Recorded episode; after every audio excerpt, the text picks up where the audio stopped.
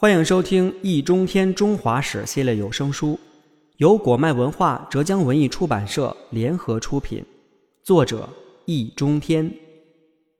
第二十一卷《朱明王朝》第八集：朱棣得位。南京政府昏招迭出，不能说建文帝没有头脑，更不能说他没有预感。据未必可靠的史料称，册封皇太孙之后，朱元璋曾自鸣得意地对他的孙子说：“朕安排已定，诸王驻守边疆，边境可保无事，你就高枕无忧，踏踏实实的做个太平皇帝好了。”朱允文却问：“外敌入侵有诸王，诸王发难又靠谁？”太祖高皇帝竟无言以对。看来那时他并不认为这种事情会发生。沉默良久，朱元璋反问：“你说呢？”朱允文答：“以仁德感化，以礼义制约。感化制约不了，就削减封地；削藩不成就废爵；实在不行就出兵。”高皇帝说：“也只能如此。可惜这是典型的纸上谈兵，沙盘推演都没有。”因此，事到临头，建文帝和他的臣僚并不知道即将安出。最为迂腐可笑的是，与朱棣一口咬定自己是受奸臣迫害，兵出燕山属于正当防卫相反，他们就连如何定义这场战争都要争论不休。最后，还是齐泰一锤定音，明其为贼，敌乃可克。建文帝这才下诏称朱棣义不容赦，云云。然而四个月后。齐泰和黄子成就被罢官，直接原因当然是南京政府讨伐反贼的大军被打得一败涂地。燕王语气强硬地要求立即处死奸臣，皇帝不能照办，也不能不办，只好将齐泰和黄子成藏起来，再用罢官的说法去忽悠燕王。这可真是聪明反被聪明误。请问齐泰和黄子成到底是不是奸臣？燕王又是不是反贼？如果燕王是反贼，就该驳回妄言，将其剿灭；如果齐泰和黄子成是奸臣，则应该捉拿归案，就地正法。现在的做法是两头不靠，算是哪一出？何况清君侧不过借口，处分齐泰和黄子成，这借口就等于被坐实。更何况明贬暗藏，天下人能不知道？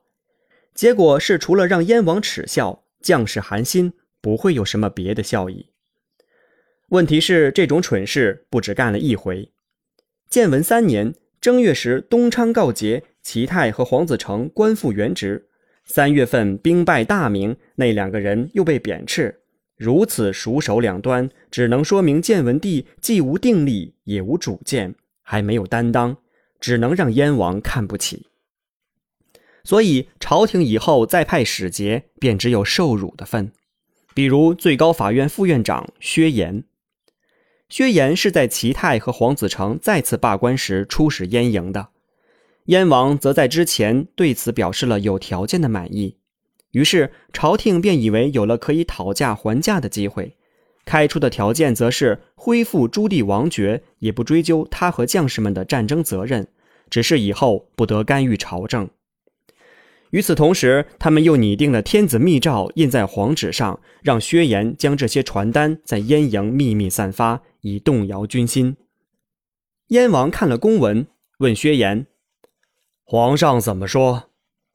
薛岩答：“殿下早上卸甲，朝廷晚上就撤兵。”燕王一声冷笑：“哼，这不是哄小孩子吗？”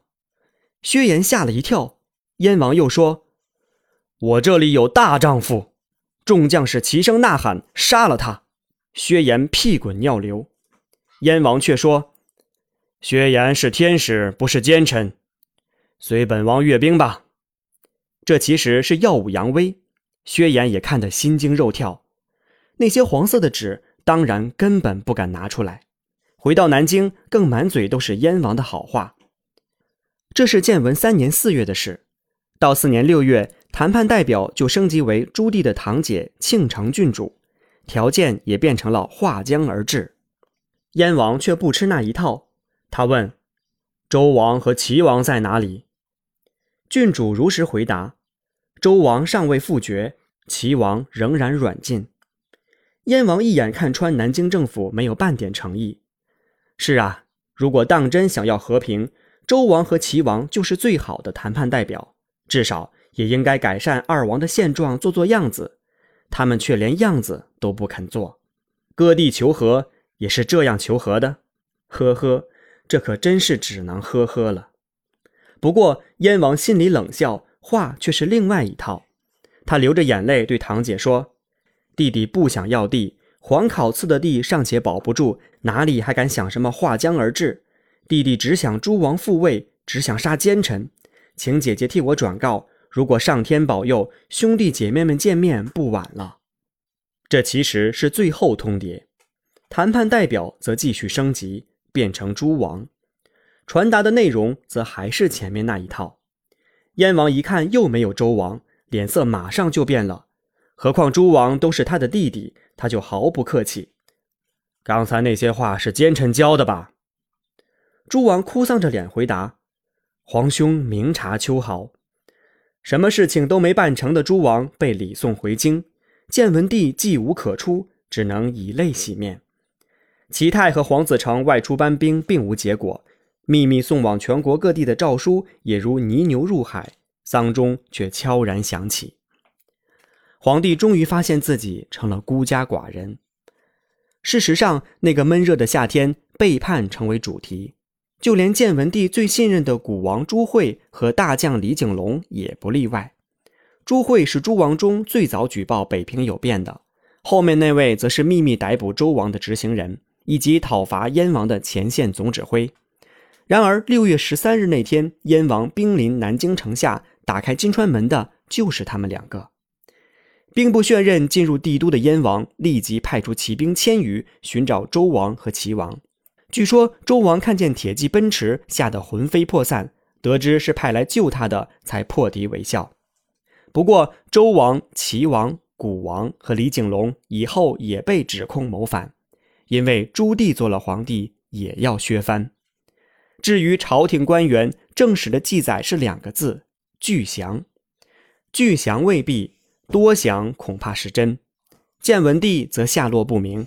可以确定的是。当时宫中曾经燃起熊熊烈火，大火扑灭后，才找到了烧焦的尸体。于是燕王宣布，那就是朱允文的遗骸，并在八天后以天子之礼安葬。但更多的人相信建文帝已经出走。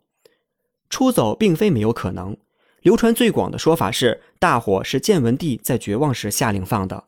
混乱中，马皇后跳进火中殉节。其他人则找到了朱元璋秘藏的小箱子，打开一看，内有三张作为僧侣出家证明的度牒，以及关于逃跑路线的指示。大家依计而行，从便门逃出皇宫，又在护城河边见到前来接应的道士。那道士说是太祖高皇帝托梦要他来的。这种诡异的故事可信程度很低，但并没有证据证明建文帝确实自焚而死。那具尸体也可能是马皇后的。事实上，朱棣自己也将信将疑，因此后来一直派人四处暗访。不过，这在当时问题不大，因为无论如何，建文帝都已不在岗。填补空白的，则非燕王莫属。有人却问他：“殿下先谒陵还是先即位？”一句话点醒梦中人，燕王直奔孝陵而去。这里面的政治意义非同一般。先叶灵，则皇位来自太祖，因此提醒燕王的那个名叫杨荣的小官，后来便成为新皇帝的重臣。之后，朱棣即位，是为明成祖。由于年号永乐，所以也叫永乐皇帝。历史则失去了一次机会，因为按照正史的说法，建文帝跟他的父亲一样宅心仁厚。如果此后几十年的执政者是他，而非暴力夺权的燕王，明代政治也许不至于那么黑暗。永乐皇帝朱棣也很快就露出了狰狞的面目，大屠杀开始了。